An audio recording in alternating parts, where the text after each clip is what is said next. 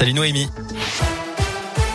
Salut Cyril, salut à tous. On commence avec un point sur le trafic. Attention sur la route, il y a eu un éboulement sur la départementale 1084 entre les Néroles et Saint-Germain-de-Joux dans l'Ain.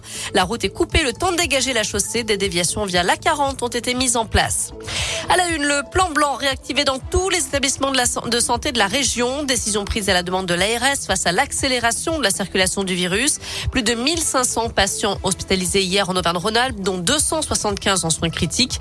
Ce plan blanc permet donc de déprogrammer des interventions non urgentes et d'ouvrir davantage de lits dans les services en flux tendu. Ce dispositif sera maintenu au moins jusqu'au 3 janvier et une plateforme renfort RH a été mise en place pour les professionnels de santé volontaires qui souhaitent venir en renfort à l'hôpital.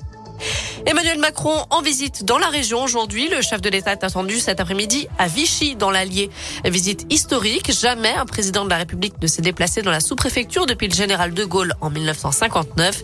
Un déplacement sur le thème des villes moyennes et aussi l'occasion pour le président de mettre un terme peut-être aux polémiques sur l'utilisation de l'expression régime de Vichy, expression dénoncée depuis des années par de nombreux élus locaux. Le président a d'ailleurs répondu à Éric Zemmour qui affirmait que le maréchal Pétain avait protégé des juifs français pendant la guerre. Gardons-nous de manipuler, d'agiter, de revoir l'histoire, a dit Emmanuel Macron. À la page des faits divers, une nouvelle victime du gaz hilarant dans la région. Ce produit aux vertus soi-disant euphorisantes peut entraîner de sérieux effets secondaires, parfois même très graves. Dernier exemple en date hier après-midi à Oyonnax. Les pompiers sont intervenus chez un jeune homme victime d'un malaise. Des cartouches de protoxyde d'azote ont été retrouvées à ses côtés. Il a été hospitalisé. Du foot à suivre ce soir avec la suite de la Ligue des Champions. Lille joue sur la pelouse de Wolfsburg à 21h. En attendant, l'OL attend le verdict de la commission de discipline de la LFP qui doit statuer aujourd'hui sur le dossier OL-OM.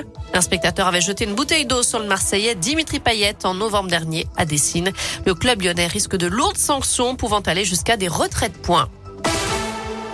Enfin, l'événement dans la région en ce 8 décembre, le coup d'envoi de la fête des Lumières à Lyon. Ça commence à 19h.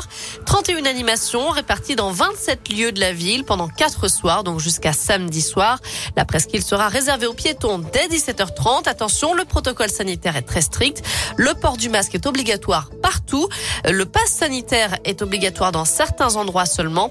Il est interdit de boire ou de manger dans les rues de la Presqu'île, près du parc Blandan et du parc de la Tête d'Or. Et puis, il y a toujours cette opération des Luminions du Cœur, participée en partenariat avec Radescoop. Vous pouvez acheter des Luminions réels ou virtuels à 2 euros. Ils vont au profit de l'association Gaëlis qui vient en aide aux étudiants dans le besoin. Voilà, vous savez tout pour l'essentiel de l'actu de ce mercredi. Côté météo, cet après-midi, malheureusement, ce n'est pas des bonnes nouvelles. Hein. De la pluie, de la grisaille un peu partout dans la région et des températures qui ne dépassent pas les 7 degrés. À tout à l'heure.